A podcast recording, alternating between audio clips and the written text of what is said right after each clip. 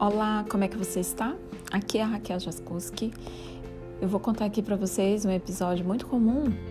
Enquanto eu brincava com Benício, nós estávamos brincando com blocos e com livros. E, imagina, estávamos no chão com todos os brinquedos que ele vinha recolhendo para que eu, junto com ele, brincasse. Então ele de repente pegou esse bloco e atirou assim em mim.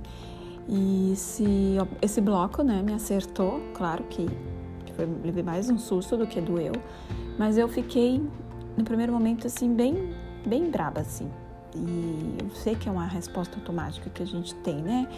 De repente de falar logo que não era para fazer, que isso é feio, que isso é perigoso, que isso faz mal, que isso machuca. Bom, diante de tudo que eu ando me aprofundando, de que a gente merece respeito e cuidado, e que eu sabia que não era assim, uma forma de brincar com respeito, eu me contive e fiquei olhando o filme assim, mas eu estava mais ou menos era me é, me refazendo, né, me organizando.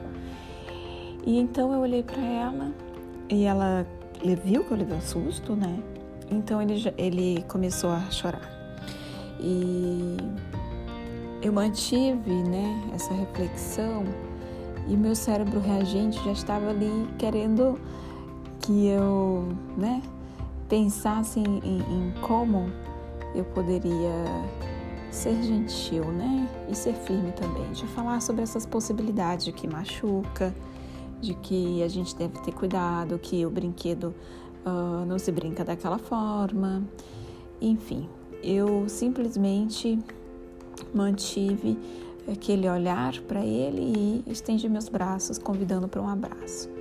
E ele veio, chorou mais ainda, e depois de alguns minutos que ele se acalmou, e eu mostrei para ele o bloco, disse que ele era muito divertido, mas que não era uma boa ideia jogar o bloco, já que não era assim que a nossa brincadeira estava caminhando, né? Então eu falei, é, você se assustou com mamãe? Então desculpa, pedi desculpa, porque também é, essa é uma forma muito adequada e respeitosa voltar atrás e ver que, uh, de certa forma, é, pensar nessas consequências dos nossos atos é importante para que o bebê e a criança registre, né? A partir desse erro, reparando né, através das nossas desculpas, como uma oportunidade mesmo de gerar aprendizado. Para que assim, né, hum, da próxima vez ele não faça. E eu quero reafirmar aqui com vocês, né, que a gente precisa mostrar o impacto que é a nossa presença. E palavras que fazem a diferença. E, e atitudes que vale a pena a gente estar tá passando para eles desde cedo, né? Que é, são essas oportunidades de conectar, de ajudar a desenvolver a bússola interna que muitos autores falam, né? Que é o que tem dentro da gente e como é que a gente vai gerar os nossos bons ou os nossos maus comportamentos adiante na vida. E a gente não deve condenar que são não são erros, mas que são práticas que estão servindo de experiências. Mas aí a gente põe esses limites positivos para que torne, tomem depois que se torne, quer dizer, desculpa, as melhores decisões para ele na próxima vez, mas com a nossa presença, sendo firme, mas sendo gentil.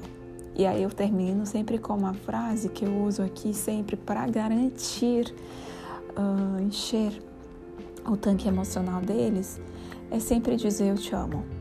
Mamãe te ama, eu tô aqui com você.